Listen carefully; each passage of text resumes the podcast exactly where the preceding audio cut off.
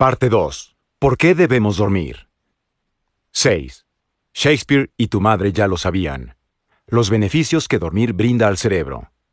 Un descubrimiento sorprendente. Los científicos han descubierto un nuevo tratamiento revolucionario que alarga la vida y mejora la memoria y la creatividad.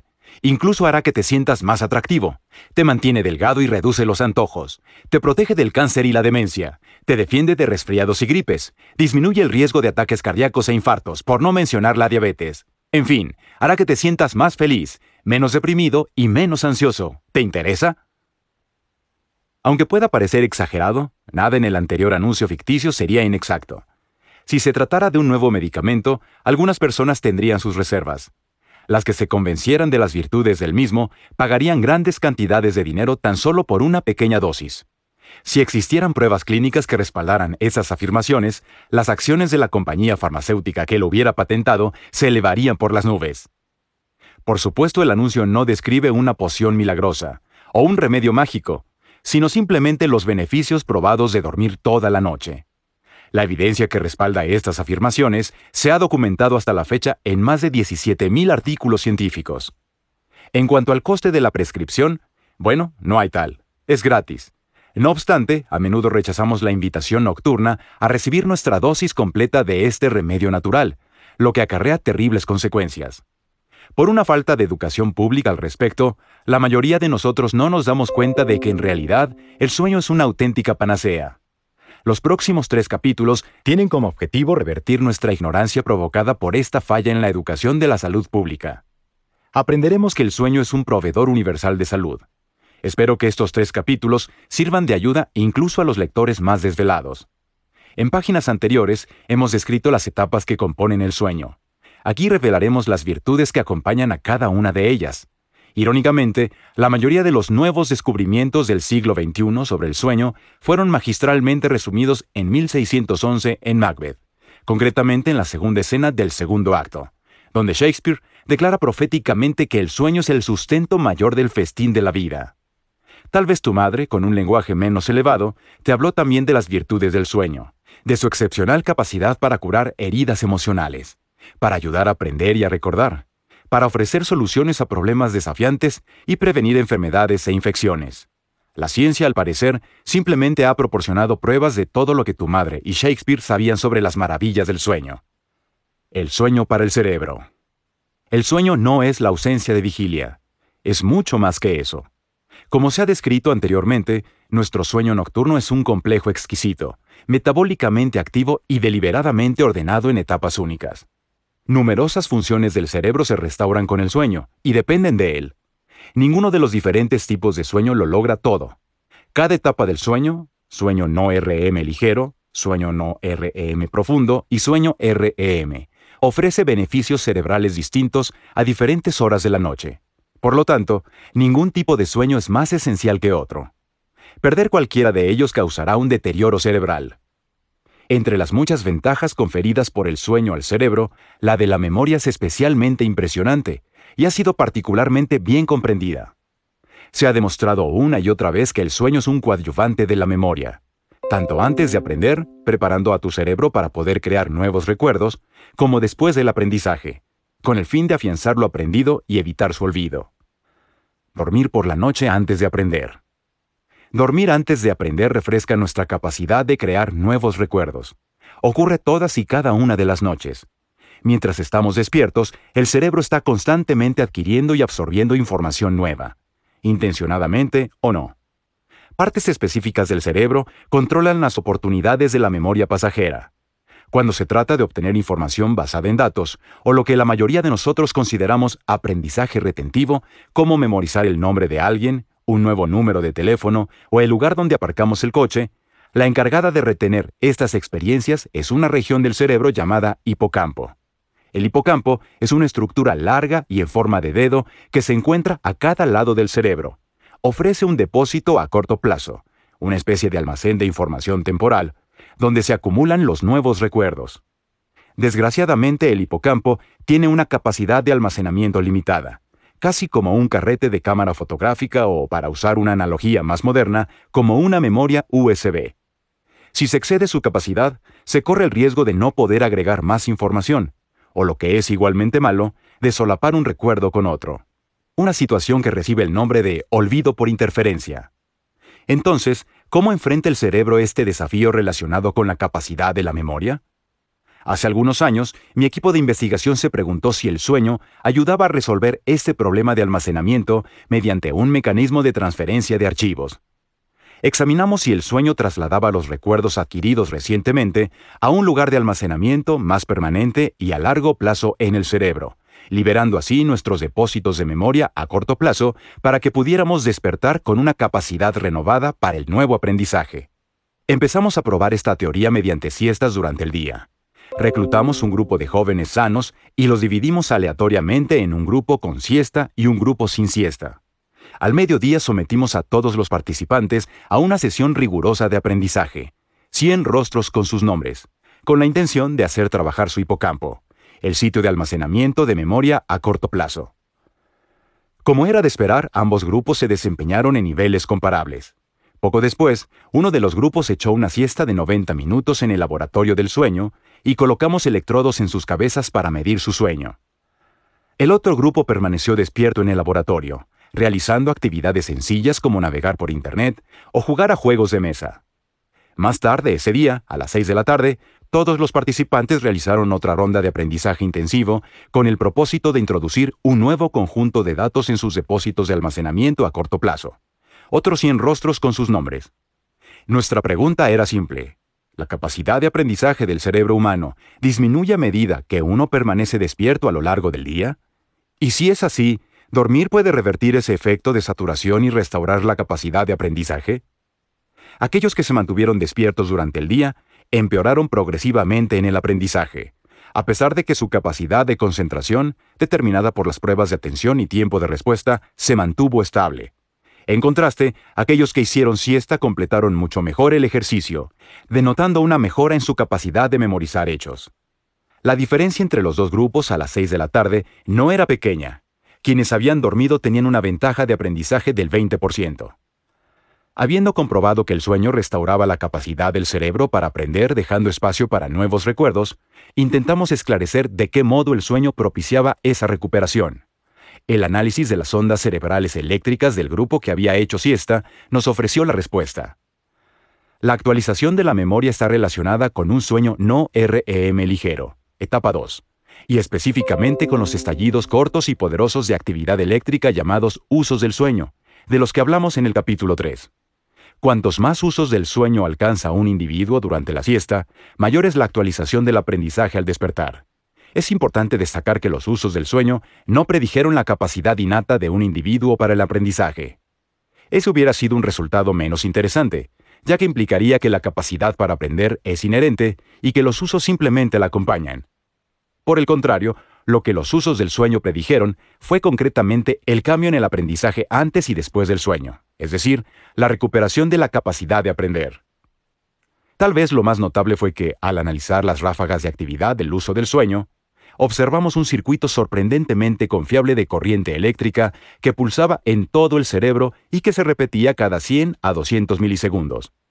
Los pulsos entretejían un camino de ida y vuelta entre el hipocampo, con su espacio limitado de almacenamiento a corto plazo, y el sitio de almacenamiento a largo plazo de la corteza, mucho más grande, análogo a un disco duro con una gran memoria.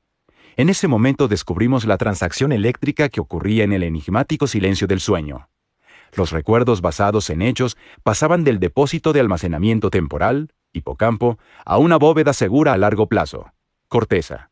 Al hacerlo, el sueño limpiaba con cuidado el hipocampo, liberando abundante espacio de este depósito de información a corto plazo.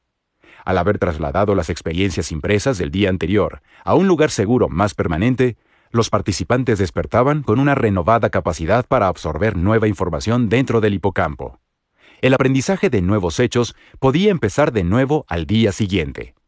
Desde entonces, tanto nosotros como otros grupos de investigadores hemos repetido este estudio durante toda una noche de sueño y hemos replicado el mismo hallazgo. Cuantos más usos del sueño tiene un individuo por la noche, mayor es la restauración de la capacidad de aprendizaje a la mañana siguiente. Nuestro reciente trabajo sobre este asunto ha vuelto a la cuestión del envejecimiento habíamos observado que las personas mayores, de entre 60 y 80 años de edad, no podían generar usos del sueño en la misma medida que los jóvenes sanos, presentando un déficit del 40%. Esto conducía a una predicción.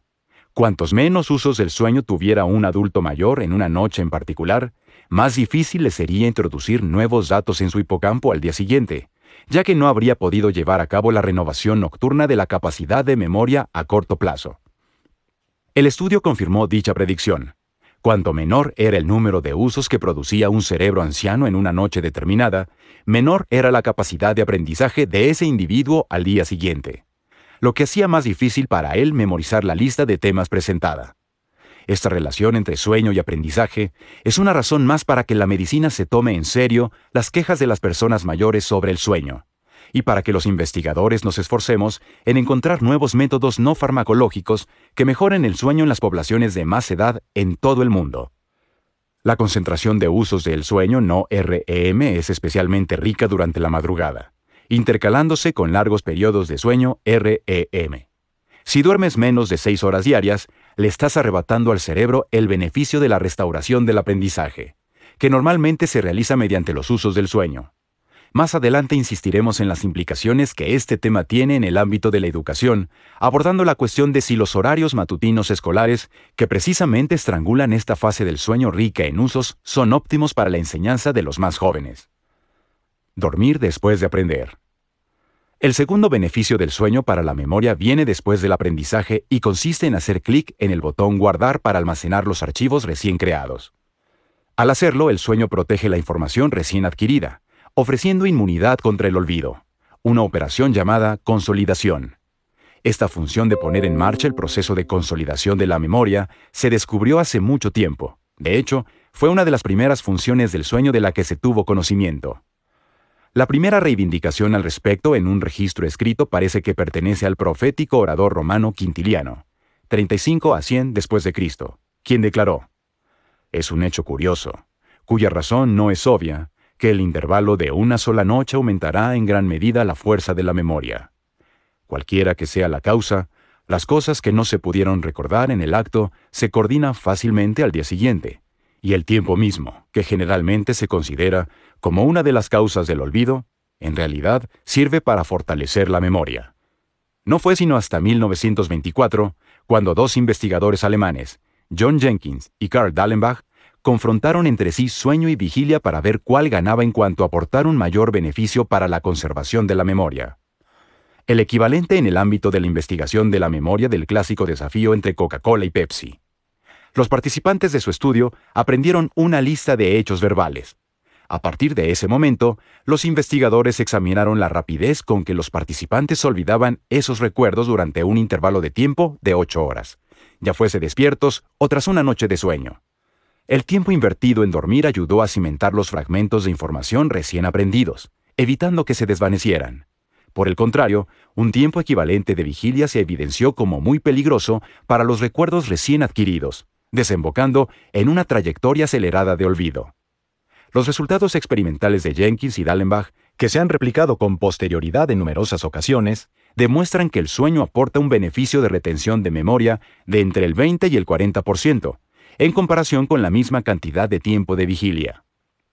No es este un dato trivial, cuando, por ejemplo, consideramos las mejores condiciones para presentarse a un examen, o ya en el campo evolutivo, cuando se trata de recordar información relevante para la supervivencia, como la ubicación de las fuentes de alimento y agua, así como de los compañeros y los depredadores.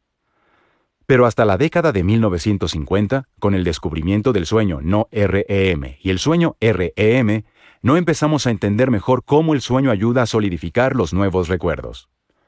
Los esfuerzos iniciales se centraron en descifrar qué etapas del sueño consolidaban el recuerdo de lo que habíamos fijado en el cerebro durante el día, ya fueran enseñanzas escolares, conocimientos médicos en un programa de prácticas en un hospital o el plan de negocios explicado en un seminario. Como vimos en el capítulo 3, obtenemos la mayor parte de nuestro sueño no REM profundo temprano en la noche, y gran parte de nuestro sueño REM y un sueño no REM más ligero en horas avanzadas de la noche. Después de que los participantes se aprendieran una lista de tópicos, los investigadores les dieron la oportunidad de dormir solo durante la primera mitad de la noche, o solo durante la segunda mitad de la noche. De esta forma, Ambos grupos experimentales obtuvieron la misma cantidad total de sueño, aunque breve. Sin embargo, el sueño del primer grupo fue rico en no REM profundo, mientras que el del segundo estuvo dominado por el sueño REM. El escenario estaba listo para una confrontación entre los dos tipos de sueño. La pregunta era, ¿qué periodo de sueño conferiría un mayor beneficio de consolidación de memoria? Para la memoria basada en hechos, como los que aparecen en un libro de texto, el resultado fue claro. El sueño nocturno temprano, rico en sueño no REM profundo, facilitaba una mayor retención de memoria que el sueño rico en REM, que se producía en la segunda mitad de la noche. Investigaciones realizadas a principios de la década de 2000 llegaron a una conclusión similar usando un enfoque ligeramente diferente. Habiendo aprendido una lista de hechos antes de acostarse, a los participantes se les permitió dormir ocho horas completas, que se registraron con electrodos colocados en la cabeza. A la mañana siguiente, los participantes realizaron una prueba de memoria. Cuando los investigadores correlacionaron las etapas del sueño con el número de hechos retenidos a la mañana siguiente, el sueño no REM profundo resultó ganador. Cuanto más dormía un individuo en sueño no REM profundo, más información recordaba al día siguiente. De hecho, si participaras en un estudio de este tipo, y la única información que yo tuviera fuera la cantidad de sueño no REM profundo obtenida durante esa noche, podría predecir con gran precisión cuánto recordarías en una prueba de memoria al despertar. Así de determinista es el vínculo entre el sueño y la consolidación de la memoria. Desde entonces, a través de escaneos de imágenes por resonancia magnética, IRM, hemos examinado en profundidad los cerebros de los participantes, para ver de dónde se recuperan esos recuerdos antes y después de dormir. Resulta que esos paquetes de información fueron llevados a diferentes ubicaciones geográficas dentro del cerebro en función de si se trataba de un momento u otro. Antes de dormir, los participantes recuperaban los recuerdos del depósito de almacenamiento a corto plazo del hipocampo, es decir, ese almacén temporal y vulnerable en el que un nuevo recuerdo no podrá vivir durante un periodo prolongado. Pero la situación parecía muy distinta a la mañana siguiente. Los recuerdos se habían movido de lugar. Tras toda una noche de sueño, los participantes recuperaban ahora la misma información del neocórtex, que se encuentra en la parte superior del cerebro, una región que sirve como lugar de almacenamiento a largo plazo para los recuerdos basados en hechos y donde estos pueden conservarse de modo seguro, tal vez a perpetuidad. Lo que habíamos observado era una traslación de propiedad que tiene lugar cada noche mientras dormimos, al igual que una señal de radio de onda larga, que lleva información a través de grandes distancias geográficas. Las lentas ondas cerebrales del sueño no REM profundo habían funcionado como un servicio de mensajería, transportando paquetes de memoria de un depósito de almacenamiento temporal, hipocampo, a un lugar más seguro y permanente, la corteza. De este modo, el sueño había ayudado a proteger esos recuerdos para el futuro. Si unimos estos datos a los que describimos anteriormente con respecto a la memorización inicial, nos daremos cuenta de que el diálogo anatómico establecido durante el sueño no REM, utilizando usos del sueño y ondas lentas, entre el hipocampo y la corteza, es elegantemente sinérgico. Al transferir los recuerdos del día anterior del depósito a corto plazo del hipocampo a su hogar a largo plazo dentro de la corteza cerebral, el individuo se despierta con esos recuerdos ya archivados de forma segura, y habiendo recuperado su capacidad de almacenamiento a corto plazo para un nuevo aprendizaje durante el día siguiente. El ciclo se repite cada día y cada noche, borrando el caché de la memoria a corto plazo para la nueva impresión de hechos, mientras se acumula un catálogo siempre actualizado de recuerdos pasados. El sueño modifica constantemente la arquitectura de la información del cerebro durante la noche, Incluso durante el día, siestas de tan solo 20 minutos pueden ofrecer una ventaja de consolidación de la memoria, siempre que contengan suficiente sueño no REM. Cuando el estudio se realiza con bebés, niños pequeños o adolescentes, observamos el mismo beneficio para la memoria nocturna del sueño no REM, a veces incluso con un poder mayor. En las personas de mediana edad, de 40 a 60 años, el sueño no REM profundo continúa ayudando al cerebro a retener nueva información de esta manera. Mientras que en la vejez se produce una disminución del sueño no REM profundo y un deterioro en la capacidad de aprender y retener recuerdos. En cada etapa de la vida humana se observa esta relación entre el sueño no REM y la consolidación de la memoria. Pero no ocurre solo en humanos. Los estudios en chimpancés, bonobos y orangutanes han demostrado que tras haber dormido, estos tres grupos son más capaces de recordar el lugar en donde los experimentadores guardaron sus alimentos. Descendiendo por la cadena filogenética hasta los gatos, las ratas e incluso los insectos, el beneficio de conservación de la memoria del sueño no REM permanece como un notable indicador. Aunque todavía me maravillo de la perspicacia de Quintiliano y su descripción de lo que los científicos miles de años más tarde demostrarían acerca del beneficio del sueño para la memoria, prefiero las palabras de dos filósofos igualmente exitosos, Paul Simon y Art Garfunkel. En febrero de 1964, escribieron la letra de una canción, Sounds of Silence, Los Sonidos del Silencio, que describe el mismo evento nocturno. Quizás la conozcas. Simon y Garfunkel saludan a su vieja amiga la oscuridad, el sueño. Hablan de cómo los sucesos del día durante la vigilia pasan al cerebro dormido durante la noche en forma de visión, arrastrándose suavemente. Una suave carga de información, por así decirlo. Con gran claridad ilustran cómo esas semillas frágiles de la experiencia de la vigilia, sembradas durante el día, ahora se han incrustado, plantado, en el cerebro durante el sueño.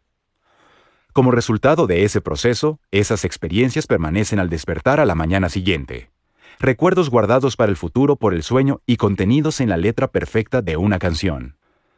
Basándonos en una evidencia reciente, podríamos justificar un ligero cambio en la letra de Simon y Garfunkel. El sueño no solo mantiene los recuerdos que aprendiste antes de irte a la cama. La visión que se plantó en mi cerebro aún permanece, sino que incluso rescata aquellos que parecían haberse perdido poco después de aprenderlos. En otras palabras, después de una noche de sueño, se recupera el acceso a experiencias que no lograbas recordar antes de irte a dormir. Como si se tratara del disco duro de un ordenador en el que algunos archivos se han dañado y no son accesibles, el sueño ofrece un servicio de recuperación por la noche. Después de haber reparado esos elementos de la memoria, rescatándolos de las garras del olvido, nos despertamos a la mañana siguiente siendo capaces de localizar y recuperar aquellos archivos que antes no estaban disponibles con facilidad ni precisión es la sensación de, ah, sí, ahora recuerdo, que se experimenta después de una buena noche de sueño. Tras identificar al sueño no REM como el responsable de hacer que los recuerdos basados en hechos sean permanentes y de recuperar aquellos que estaban en peligro de perderse, empezamos a explorar formas de aumentar experimentalmente los beneficios que el sueño aporta a la memoria. Y hemos encontrado dos vías de éxito, la estimulación del sueño y la reactivación selectiva de la memoria, las ramificaciones clínicas de ambos quedarán claras cuando se consideren en el contexto de enfermedades psiquiátricas y trastornos neurológicos, incluida la demencia. Dado que el sueño se expresa a través de los patrones de actividad de las ondas cerebrales eléctricas, las prácticas de estimulación del sueño comienzan por la utilización de esa misma divisa, la electricidad. En 2006, un equipo de investigación alemán reclutó a un grupo de jóvenes sanos para un estudio pionero en el que aplicaron electrodos en la cabeza, tanto en la parte posterior como en la anterior. En lugar de registrar las ondas cerebrales eléctricas emitidas por el cerebro durante el sueño, los científicos hicieron lo contrario. Insertaron pequeñas cantidades de voltaje eléctrico.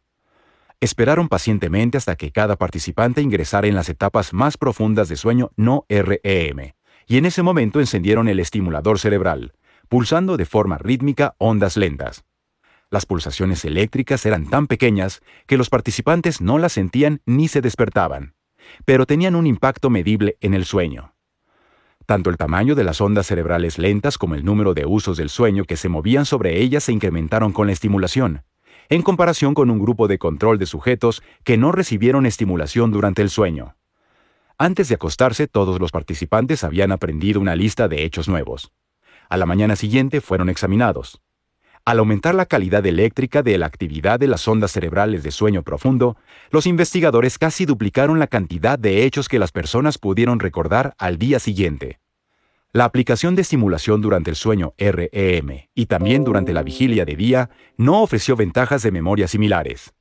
Solo la estimulación durante el sueño no REM, sincronizada temporalmente con el ritmo del mantra lento propio del cerebro, comportó una mejora en la memoria. En la actualidad, se están desarrollando diferentes métodos para amplificar las ondas cerebrales del sueño. Uno de ellos utiliza señales auditivas apacibles que se reproducen a través de altavoces situados junto al durmiente. Al igual que un metrónomo acompasado a las ondas lentas individuales, el sonido de las agujas del reloj se sincroniza con las ondas cerebrales de una persona para ayudarlas a mantener su ritmo y producir un sueño aún más profundo. En comparación con el grupo de control que dormía por la noche sin la señal auditiva sincrónica, los que recibieron la estimulación auditiva vieron aumentado el poder de sus ondas cerebrales lentas, generándose un impresionante 40% de mejora de la memoria a la mañana siguiente. Si sientes el impulso de soltar este libro y comenzar a instalar altavoces sobre tu cama o de salir a comprar un estimulador cerebral eléctrico, permíteme que intente disuadirte. Para ambos métodos es aplicable la máxima no intente esto en casa. Algunas personas han fabricado sus propios dispositivos de estimulación cerebral, o los han comprado por Internet, pero se trata de artículos que no cumplen con los mínimos requisitos de seguridad. Se han registrado quemaduras en la piel y se ha sabido de pérdidas temporales de la visión por errores en la construcción o en la aplicación del voltaje. Reproducir tonos acústicos en tu mesilla de noche es una opción más segura, pero puede que te haga más mal que bien. Cuando los investigadores de los estudios anteriores sincronizaron los tonos auditivos para alcanzar el pico natural de cada onda cerebral lenta, lejos de mejorar la calidad del sueño, solo consiguieron interrumpirlo. Por si la estimulación cerebral o los tonos auditivos no eran prácticas lo suficientemente extrañas, recientemente un equipo de investigación suizo colgó una cama del techo de un laboratorio del sueño y la dejó suspendida. A un lado de la misma había una polea giratoria que permitía a los investigadores moverla de un lado a otro a velocidades controladas. Mientras los voluntarios se echaban una siesta en la cama, los investigadores registraban sus ondas cerebrales durante el sueño. A la mitad de los participantes se les meció suavemente la cama una vez que entraron en sueño no RM. El balanceo lento incrementó la profundidad del sueño, aumentando la calidad de las ondas cerebrales lentas y duplicando el número de usos. Todavía no se sabe si estos cambios en el sueño inducidos por el balanceo mejoran la memoria, ya que los investigadores no realizaron ninguna prueba al respecto con sus participantes. Sin embargo, los hallazgos ofrecen una explicación científica para la antigua práctica de mecer a un niño de un lado a otro en los brazos o en la cuna para inducirle un sueño profundo. Los métodos de estimulación del sueño son prometedores, pero tienen una limitación potencial. El beneficio de memoria que proporciona es indiscriminado, es decir, todo lo aprendido antes del sueño mejora de forma general al día siguiente. Sería algo similar a lo que ocurre con los restaurantes con un menú cerrado, que te sirven todos los platos que figuran en la lista, te apetezcan o no. A muchas personas no les gusta este tipo de servicio de comida, por lo que la mayoría de los restaurantes ofrecen un amplio menú del que puedes elegir los platos que más deseas comer. ¿Qué pasaría si una oportunidad similar fuera posible con el sueño y la memoria? Antes de acostarte, deberías revisar las experiencias de aprendizaje del día y seleccionar entre ellas las que te gustaría recordar mejor. Realizarías el pedido y luego te irías a dormir sabiendo que tu orden se serviría durante la noche. Al levantarte por la mañana, tu cerebro se habría nutrido solo con los elementos específicos que marcaste en tu autobiográfica Carte du Jour. Como consecuencia, habríamos mejorado selectivamente solo aquellos recuerdos individuales que deseabas conservar. Suena a ciencia ficción, pero ahora mismo es ya un hecho científico. El método se llama reactivación de memoria dirigida. Y como suele ocurrir, la realidad resulta ser mucho más fascinante que la ficción. Antes de ir a dormir, mostramos a los participantes imágenes de objetos individuales en diferentes ubicaciones espaciales de la pantalla de un ordenador, como un gato en el lado inferior derecho, una campana en el centro superior o una tetera cerca de la esquina superior derecha de la pantalla. Se muestran 100 de estos artículos y el participante debe recordar no solo los elementos individuales mostrados, sino también su ubicación espacial en la pantalla. Después de dormir, se le muestran otra vez esas imágenes junto con otras nuevas. En esta ocasión, en el centro de la pantalla. El sujeto debe decidir si recuerda la imagen, y si es así, debe moverla a la ubicación espacial de la pantalla donde apareció originalmente. De esta forma, es posible evaluar si recuerda el objeto y también con qué precisión puede recordar su ubicación. Pero ahora viene el giro curioso. Cada vez que se presenta un objeto en la pantalla para su memorización antes de dormir, se reproduce un determinado sonido. Por ejemplo, se escucha un miau cuando se muestra la foto del gato o un ding-dong para la campana. Todos los objetos se emparejan o se etiquetan auditivamente con un sonido que se asemeja semánticamente. Una vez el sujeto está dormido y concretamente en el modo de sueño no REM, el experimentador vuelve a reproducir la mitad de los sonidos etiquetados anteriormente, 50 de los 100 en total a bajo volumen usando altavoces a cada lado de la cama. Ayudando a guiar al cerebro en su esfuerzo específico de búsqueda y recuperación, es posible desencadenar la reactivación selectiva de los recuerdos individuales correspondientes, priorizándolos frente a aquellos que no se reactivaron durante el sueño no REM. Al realizar la prueba a la mañana siguiente, obtendremos un sesgo notable en la memoria analizada. El sujeto recordará mucho más los elementos que se reactivaron durante el sueño utilizando señales de sonido que los que no se reactivaron. Hay que tener en cuenta que los 100 objetos pasaron a través del sueño. Sin embargo, al usar el sonido se evita la mejora indiscriminada de todo lo aprendido.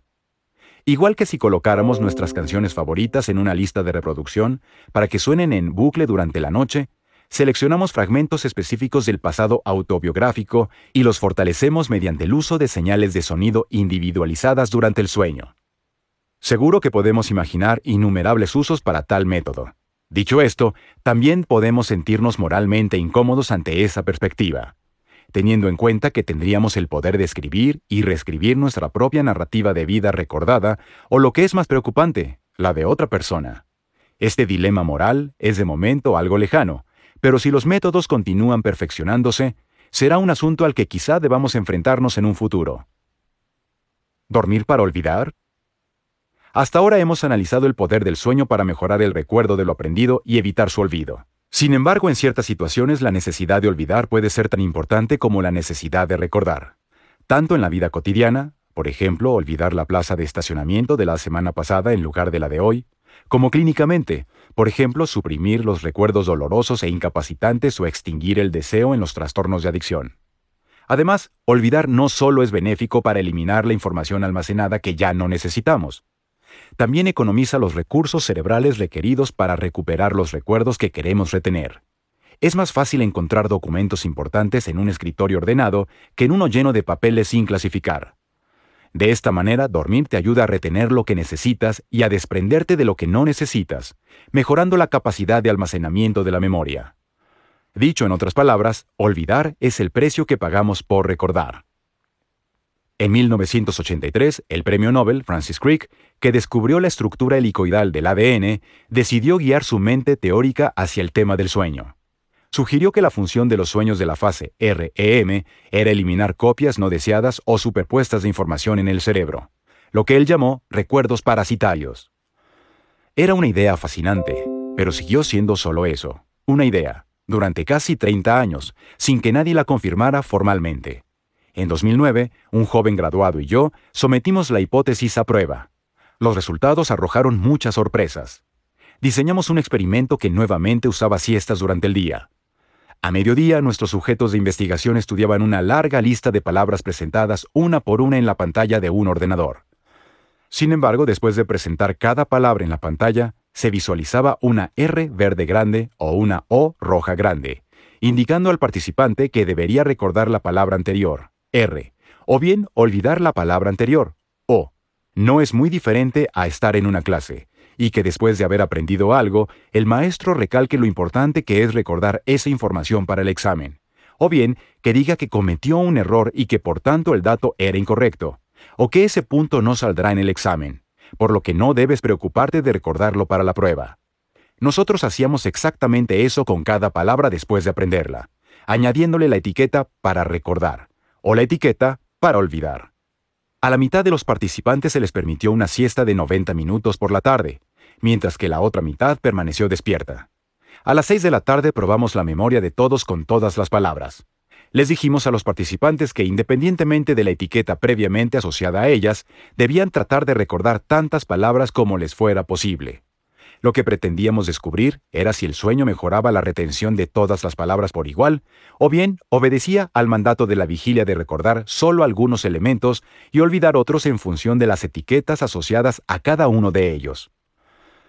Los resultados fueron claros. El sueño profundo impulsó, de manera muy selectiva, la retención de las palabras etiquetadas previamente para recordar, evitando activamente el fortalecimiento de los recuerdos con la etiqueta de olvidar. Los participantes que no durmieron, por el contrario, no mostraron resultados tan buenos ni una retención diferenciada de los recuerdos. Aprendimos una lección sutil, pero importante. El sueño era mucho más inteligente de lo que imaginábamos. Contrariamente a lo que se creía antes del siglo XXI, dormir no ofrece una preservación general e inespecífica y por lo tanto prolija de toda la información que aprendimos durante el día. En realidad el sueño es capaz de ofrecer una ayuda mucho más perspicaz en la mejora de la memoria, seleccionando qué información es útil y cuál no lo es. El sueño logra esto utilizando las etiquetas significativas que se han asociado a esos recuerdos durante el aprendizaje inicial o identificándolas potencialmente durante el sueño mismo. Numerosos estudios han mostrado formas similares de selección inteligente de recuerdos por parte del sueño, tanto en siestas diurnas como en noches completas de sueño. Al analizar los registros de sueño durante la siesta, obtuvimos otro dato importante. En contra de lo que predecía Francis Crick, no fue el sueño REM el que filtró la lista de palabras, separando las que debían conservarse y las que debían eliminarse, sino más bien el sueño no REM, y especialmente los usos del sueño. Cuantos más usos tiene un participante durante una siesta, mayor es la eficacia con que refuerza los elementos etiquetados para recordar y elimina activamente los designados para el olvido. Lo que sigue sin estar claro es cómo los usos del sueño logran exactamente este astuto truco de memoria. Lo que sí hemos descubierto es un patrón bastante revelador de actividad cerebral en bucle que coincide con estos usos rápidos del sueño. La actividad circula entre el sitio de almacenamiento de memoria, el hipocampo, y las regiones que programan las decisiones de intencionalidad, en el óvulo frontal, tales como esto es importante o esto es irrelevante. El ciclo recursivo de actividad entre estas dos áreas, memoria e intencionalidad, que se repite de 10 a 15 veces por segundo durante los usos, puede ayudar a explicar la influencia del sueño no REM en la distinción de los recuerdos. Al igual que la utilización de filtros en una búsqueda en Internet o en una aplicación de compras, los usos ofrecen un refinamiento de la memoria al permitir que el sitio de almacenamiento del hipocampo se ponga en contacto con los filtros intencionales empleados por los astutos lóbulos frontales, para seleccionar solamente aquello que se necesita almacenar. En la actualidad, estamos explorando formas de aprovechar este servicio notablemente inteligente de recuerdo selectivo para olvidar recuerdos dolorosos o problemáticos. La idea puede invocar la premisa de la película ganadora de un Oscar, Olvídate de mí, en la que los individuos pueden borrar sus recuerdos no deseados mediante una máquina especial de escaneo cerebral.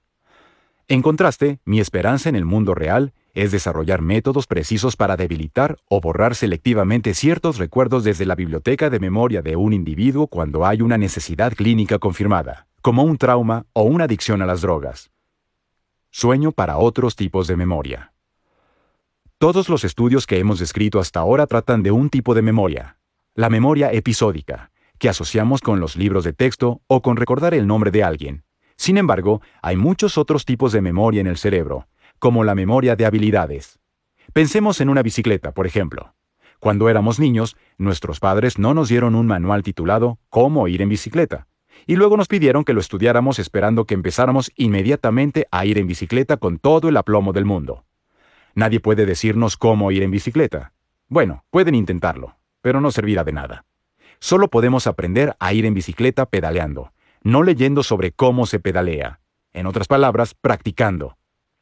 Lo mismo sucede para todas las habilidades motoras, ya se trate de tocar un instrumento musical, practicar un deporte atlético, llevar a cabo una intervención quirúrgica o hacer despegar un avión. El término memoria muscular es inapropiado. Los músculos en sí mismos no tienen memoria. Un músculo que no está conectado a un cerebro no puede realizar ninguna acción especializada ni almacenar rutinas especializadas. De hecho, la memoria muscular es memoria cerebral. Entrenar y fortalecer los músculos puede ayudarte a ejecutar mejor una rutina de memoria especializada. Pero la rutina en sí misma, el programa de memoria, reside exclusivamente dentro del cerebro.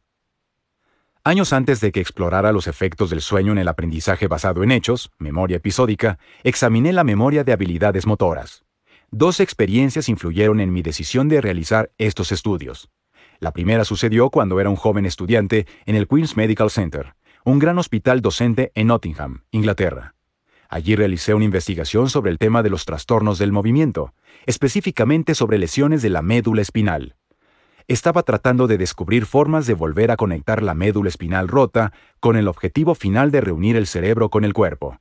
Por desgracia, mi investigación fue un fracaso. Pero durante ese tiempo aprendí sobre pacientes con diversas formas de trastornos motores, como el accidente cerebrovascular. Lo que me sorprendió de muchos de estos pacientes fue la recuperación iterativa, paso a paso, de su función motora después del accidente cerebrovascular, ya fuera de las piernas, los brazos, los dedos o el habla.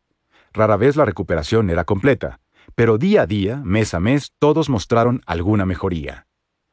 La segunda experiencia transformadora sucedió unos años más tarde mientras preparaba mi doctorado. Era el año 2000, y la comunidad científica había proclamado que los siguientes 10 años serían la década del cerebro, pronosticando, con acierto como se confirmó más tarde, un notable progreso dentro de las neurociencias.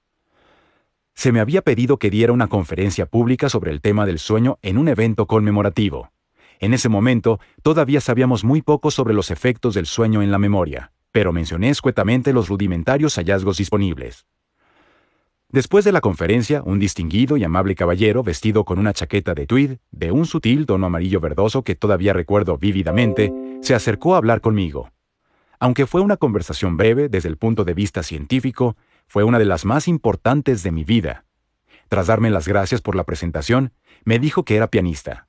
Estaba intrigado por mi descripción del sueño como un estado cerebral activo en el que podemos revisar e incluso fortalecer aquellas cosas que hemos aprendido previamente.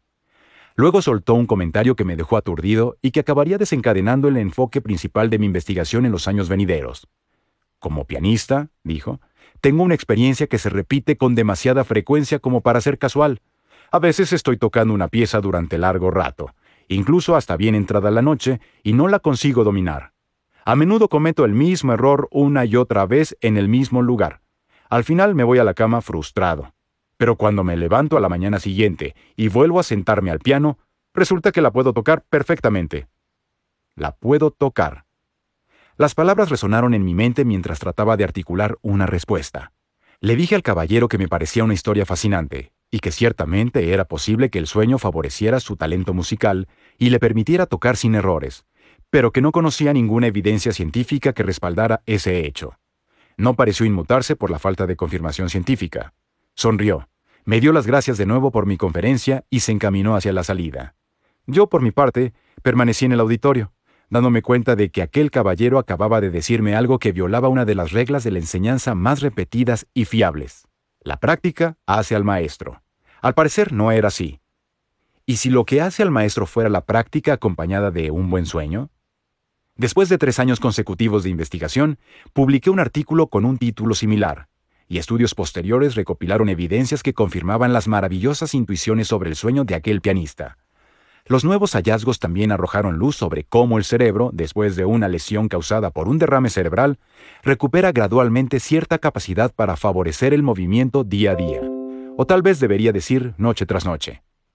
Para entonces había aceptado un puesto en la Facultad de Medicina de Harvard, y con Robert Stiggold, mentor y ahora colaborador y gran amigo, tratamos de determinar si el cerebro continúa aprendiendo sin la necesidad de práctica. Y de ser así, ¿cómo lo hace? Claramente el tiempo jugaba un papel importante, pero todo indicaba que había que discriminar entre tres posibilidades distintas. ¿Quién era el responsable del perfeccionamiento de la memoria de habilidades? 1. El tiempo. 2. El tiempo de vigilia. O 3. El tiempo del sueño. Reuní a un gran grupo de personas diestras y les pedí que aprendieran a escribir una secuencia de números en un teclado con la mano izquierda, como 4, 1, 3, 2, 4, con la mayor rapidez y precisión posibles. Como si estuvieran aprendiendo una escala de piano, los sujetos practicaron la secuencia de habilidades motoras una y otra vez durante un total de 12 minutos, tomando pequeños descansos durante el proceso. Como era de esperar, los participantes mejoraron su ejecución durante la sesión de entrenamiento. Al fin y al cabo, se supone que la práctica hace al maestro. Doce horas más tarde sometimos a prueba a los participantes. La mitad de ellos habían aprendido la secuencia por la mañana y se les hizo la prueba por la noche, después de haber permanecido despiertos durante todo el día. Los sujetos de la otra mitad aprendieron la secuencia por la noche y los examinamos a la mañana siguiente, después de un lapso también de 12 horas, pero que incluía una noche de 8 horas de sueño. Los que habían permanecido despiertos durante el día no evidenciaron ninguna mejora significativa en su rendimiento. Sin embargo, ajustándose a la descripción original del pianista, aquellos que fueron probados después de las mismas 12 horas, pero intercalando una noche de sueño, mostraron un sorprendente salto del 20% en la velocidad de ejecución y una mejora de casi el 35% en la precisión. Es importante destacar que los participantes del primer grupo presentaron un aumento idéntico en el rendimiento cuando, 12 horas más tarde, y esta vez tras toda una noche de sueño, se volvieron a someter a la prueba. En otras palabras, Tu cerebro continúa mejorando tus habilidades cuando tú ya has dejado de practicar. Realmente es bastante mágico. Sin embargo, este aprendizaje diferido, fuera de línea, ocurre exclusivamente a lo largo del periodo de sueño, no a través de periodos equivalentes de tiempo despierto, independientemente de si el tiempo de vigilia o el tiempo de sueño vienen antes o después. La práctica no hace al maestro. Es la práctica seguida de una noche de sueño lo que conduce a la perfección. También demostramos que estos beneficios de aumento de la memoria ocurren sin importar si se aprende una secuencia motora corta o larga. Por ejemplo, 4-3-1-2 frente a 4-2-3, 4-2-3, 1-4-3, 4-1-4. O si se usan una mano, unimanual, o ambas, bimanual, como en el caso de un pianista. El análisis de los elementos individuales de la secuencia motora, 4-1-3-2-4, me permitió descubrir de qué modo preciso el sueño perfeccionaba la habilidad. Incluso después de un largo periodo de entrenamiento inicial, los participantes tenían problemas frecuentes con transiciones particulares dentro de la secuencia. Estos puntos problemáticos se evidenciaban cuando observaba la velocidad de las pulsaciones en el teclado. Había una pausa mucho más larga en determinadas transiciones. Por ejemplo, en lugar de escribir de forma seguida 41324, 41324, escribían 413, pausa, 24, 413, pausa, 24. Fragmentaban la rutina motora en pedazos, como si tratar de hacer las secuencias de una sola vez fuera demasiado difícil. Diferentes personas tenían diferentes problemas de pausa en diferentes puntos de la rutina, pero casi todas las personas presentaban una o dos de estas dificultades. Evalué a tantos participantes que podía saber dónde encontrarían dificultades simplemente escuchándolos mecanografiar durante el entrenamiento. Sin embargo, cuando evalué a los participantes tras una noche de sueño, mis oídos escucharon algo muy diferente. Supe lo que estaba ocurriendo incluso antes de analizar los datos. Dominaban la tarea. Su tecleo tras el sueño era fluido e ininterrumpido. El staccato había sido reemplazado por una automaticidad sin interrupciones, que es el objetivo final del aprendizaje motor. 41324, 41324, 41324. Lo escribían rápido y casi perfecto. El sueño había identificado qué transiciones presentaban dificultades para la memoria motriz y las había atenuado. Este hallazgo reforzó las palabras que me había dicho el pianista tras la conferencia. Pero cuando me levanto a la mañana siguiente y me vuelvo a sentar en el piano, resulta que la puedo tocar perfectamente. El siguiente paso fue hacer un escáner cerebral a los participantes después de que hubieran dormido, lo que me permitió ver cómo se había logrado esta fantástica mejora en la habilidad. El sueño había transferido de nuevo los recuerdos, pero los resultados fueron diferentes a los obtenidos con la memoria episódica. En lugar de la transferencia de memoria de corto a largo plazo requerida para preservar hechos, en el caso de la memoria motriz, la transferencia se había hecho a circuitos cerebrales que operan por debajo del nivel de conciencia. Como resultado, esas acciones de habilidad ahora eran instintivas. En lugar de tener que forzarlas, fluían del cuerpo con facilidad. Es decir, el sueño había ayudado al cerebro a automatizar las rutinas de movimiento, convirtiéndolas en algo que el sujeto realizaba de forma natural, sin esfuerzo, que es precisamente el objetivo que buscan los entrenadores deportivos al perfeccionar las habilidades de sus atletas de alto rendimiento. Mi último descubrimiento, que abarcó casi una década de investigación, identificó el tipo de sueño responsable de la mejora de la destreza motora durante la noche, lo que comportó importantes enseñanzas en el ámbito médico y social. Los aumentos de velocidad y precisión, respaldados por una eficiente automaticidad, estaban directamente relacionados con la cantidad de sueño no REM de la etapa 2, sobre todo en las últimas dos horas de una noche de sueño de 8 horas. Por ejemplo, de 5 a 7 de la mañana en caso de haberse ido a dormir a las 11. En concreto, fueron los esplendorosos usos del sueño en las dos horas últimas de la mañana, el periodo de la noche en el que la actividad de las ondas cerebrales presenta más usos, los que se vincularon con el estímulo de la memoria fuera de línea. Lo más llamativo fue que tras el aprendizaje, el aumento de estos usos se detectó solo en regiones del cráneo ubicadas sobre la corteza motora, en la parte posterior del lóbulo frontal, y no en otras áreas. Cuanto mayor es el aumento local de los usos de sueño en la parte del cerebro que hemos forzado para aprender exhaustivamente la habilidad motriz, mejor es el desempeño al despertar. Muchos estudios han encontrado una vinculación similar entre sueño local y aprendizaje. Cuando se trata de recuerdos de habilidades motrices, las ondas cerebrales del sueño actúan como una buena masajista. Te dará un masaje de cuerpo entero, pero pondrá especial atención en las áreas del cuerpo que necesitan más ayuda. De la misma manera, los usos del sueño cubren todas las áreas del cerebro, pero ponen un mayor énfasis en aquellas partes del cerebro que se han empleado más duramente a lo largo del aprendizaje diurno. Tal vez lo que resulta más relevante para nuestra época moderna es el descubrimiento que hicimos sobre el efecto de las horas nocturnas. Esas dos últimas horas de sueño son precisamente las que muchos de nosotros decidimos interrumpir para empezar un nuevo día, en consecuencia, nos perdemos la fiesta de los usos del sueño que tiene lugar en el último tramo de la madrugada. Esto nos lleva a hablar también de deporte. Pensemos, por ejemplo, en el típico entrenador olímpico, que despierta a su atleta al amanecer para que siga entrenando. Al hacerlo, puede estar negando sin saberlo una fase importante del desarrollo de la memoria motriz dentro del cerebro, aquella que perfecciona el desempeño atlético cualificado. Si tenemos en cuenta que a menudo es una mínima diferencia de rendimiento lo que separa al ganador de una medalla de oro del último clasificado, queda claro que cualquier ventaja competitiva que se pueda obtener, como la que de forma natural ofrece el sueño, puede determinar qué himno nacional resonará en el estadio. En cualquier caso, una cosa está clara. El que no duerme, pierde. La superestrella de los 100 metros lisos, Usain Bolt, solía echar la siesta horas antes de batir un récord mundial. Así lo hizo también antes de la final olímpica en la que ganó el oro. Nuestros estudios respaldan su sabiduría. Las siestas diurnas que contienen un número suficiente de usos del sueño ofrecen una importante mejora en la memoria de las habilidades motoras, y además facilitan la recuperación energética y la reducción de la fatiga muscular.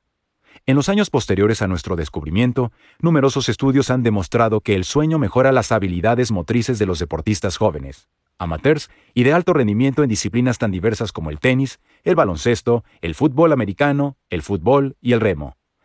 Tanto es así que en 2015 el Comité Olímpico Internacional publicó una declaración de consenso que destaca la importancia y la necesidad fundamental del sueño en la práctica de todos los deportes, tanto para hombres como para mujeres. Los equipos deportivos profesionales están tomando nota, y por buenas razones. Recientemente he impartido charlas a varios equipos nacionales de baloncesto y de fútbol americano en los Estados Unidos, y para este último deporte también en el Reino Unido. Situado frente al entrenador, el staff y los jugadores, les hablo de uno de los potenciadores del rendimiento legales más sofisticados y poderosos y con un gran potencial para ganar partidos. Dormir. Respaldo estas afirmaciones con ejemplos de los más de 750 estudios científicos que han investigado la relación entre el sueño y el rendimiento humano, muchos de los cuales analizan específicamente a deportistas profesionales y de élite. Si duermes menos de 8 horas por noche y especialmente menos de 6 horas, sucede lo siguiente. El tiempo hasta el agotamiento físico disminuye entre un 10 y un 30%, y la capacidad aeróbica se reduce significativamente se observan deterioros similares en la capacidad de extensión de las extremidades y en el salto de altura, junto con una disminución de la fuerza muscular máxima.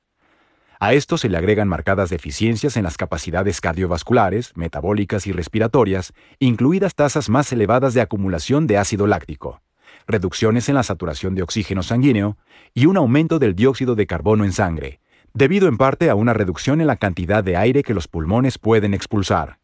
Incluso la capacidad del cuerpo para refrigerarse durante el esfuerzo físico a través de la sudoración, factor esencial en el alto rendimiento, se ve perjudicada por la pérdida de sueño. Y luego está el riesgo de lesiones. Es el mayor temor de todos los atletas de alto nivel y de sus entrenadores. Esta preocupación alcanza también a los dueños de los equipos profesionales, que consideran a sus jugadores como preciadas inversiones financieras. En el contexto de las lesiones, no existe una mejor póliza de seguro de riesgo para estas inversiones que dormir. En un estudio de 2014 sobre atletas de competición, se pudo ver cómo una falta crónica de sueño a lo largo de la temporada predecía un importante riesgo de lesión. Los equipos se gastan millones de dólares en jugadores extremadamente caros, prodigándoles todo tipo de atención médica y nutricional para aumentar su rendimiento. Sin embargo, a menudo ese rendimiento profesional se ve menoscabado por un factor que los equipos no suelen priorizar, el sueño de sus jugadores. Incluso los equipos que son conscientes de la importancia de dormir antes de un partido, se sorprende cuando les digo que también es esencial dormir bien en los días siguientes. El sueño posterior al rendimiento acelera la recuperación física de la inflamación común, estimula la reparación muscular y ayuda a reabastecer la energía celular en forma de glucosa y glucógeno. Antes de dar a estos equipos un conjunto de recomendaciones del sueño que puedan poner en práctica para ayudar a capitalizar todo el potencial de sus atletas, les proporciono datos de la Asociación Nacional de Baloncesto, NBA, sobre la medición del sueño de Andrei Iguodala, actualmente en mi equipo local, los Golden State Warriors. La figura 11 presenta el rendimiento de Iguodala cuando ha dormido más de 8 horas por noche en comparación con cuando ha dormido menos de 8 horas. Por supuesto, la mayoría de nosotros no jugamos en equipos profesionales, pero la mayoría somos físicamente activos a lo largo de nuestra vida y constantemente adquirimos nuevas habilidades. El aprendizaje motor y la fisicidad general siguen siendo parte de nuestras vidas, abarcando desde lo trivial, aprender a escribir en un ordenador o en un teléfono inteligente de distinto tamaño, hasta lo esencial, por ejemplo, cuando un cirujano aprende una nueva técnica endoscópica o cuando un piloto aprende a hacer volar aviones nuevos o diferentes. Por lo tanto, seguimos necesitando de nuestro sueño no REM para refinar y mantener esos movimientos motrices. En lo que concierne a los padres, resulta revelador que el momento más decisivo del aprendizaje motor especializado en la vida de cualquier ser humano ocurre en los primeros años después del nacimiento, cuando empezamos a ponernos de pie y a caminar. No es sorprendente que en los bebés se registre un pico de sueño no REM en la etapa 2, incluidos los usos del sueño, justo alrededor del tiempo de transición entre gatear y caminar. Volviendo a lo que aprendí hace años en el Queen's Medical Center con respecto al daño cerebral, ahora hemos descubierto que la recuperación lenta y cotidiana de la función motora en pacientes con accidente cerebrovascular se debe en parte al duro trabajo nocturno del sueño. Después de un accidente cerebrovascular, el cerebro comienza a reconfigurar las conexiones neuronales restantes y genera nuevas conexiones alrededor de la zona dañada. Esta reorganización plástica y la génesis de nuevas conexiones subyacen a la recuperación de cierto grado de función motora. Ahora tenemos una evidencia preliminar de que el sueño es un ingrediente esencial en este esfuerzo de recuperación neuronal. La calidad de sueño predice la recuperación gradual de la función motora y determina el reaprendizaje de numerosas habilidades de movimiento. Más hallazgos de este tipo podrían justificar un esfuerzo más concertado para priorizar el sueño como una ayuda terapéutica en pacientes que han sufrido daño cerebral, o incluso la implementación de métodos de estimulación del sueño como los descritos anteriormente. Desde la medicina, no estamos aprovechando mucho de lo que el sueño puede hacer por nosotros. Siempre que una evidencia científica lo justifique, deberíamos utilizar la poderosa herramienta de salud que representa el sueño para mejorar la vida de nuestros pacientes. Sueño para la creatividad. De entre todos los beneficios que proporciona el sueño, el más llamativo es sin duda el de la creatividad. El sueño proporciona un teatro nocturno en el que tu cerebro prueba y construye conexiones entre vastas reservas de información. Esta tarea se lleva a cabo utilizando un curioso algoritmo que tiende a buscar asociaciones distantes y poco obvias, algo así como una búsqueda en Google hacia atrás, de una forma que tu cerebro despierto nunca intentaría. El cerebro dormido fusiona conjuntos dispares de conocimientos, fomentando una impresionante habilidad para resolver problemas. Si reflexionamos acerca del tipo de experiencia consciente que produciría una mezcla de memoria tan extraña, no resulta sorprendente descubrir que eso ocurre durante la fase de sueño REM. Exploraremos ampliamente todas las ventajas de esta fase en el capítulo dedicado a los sueños.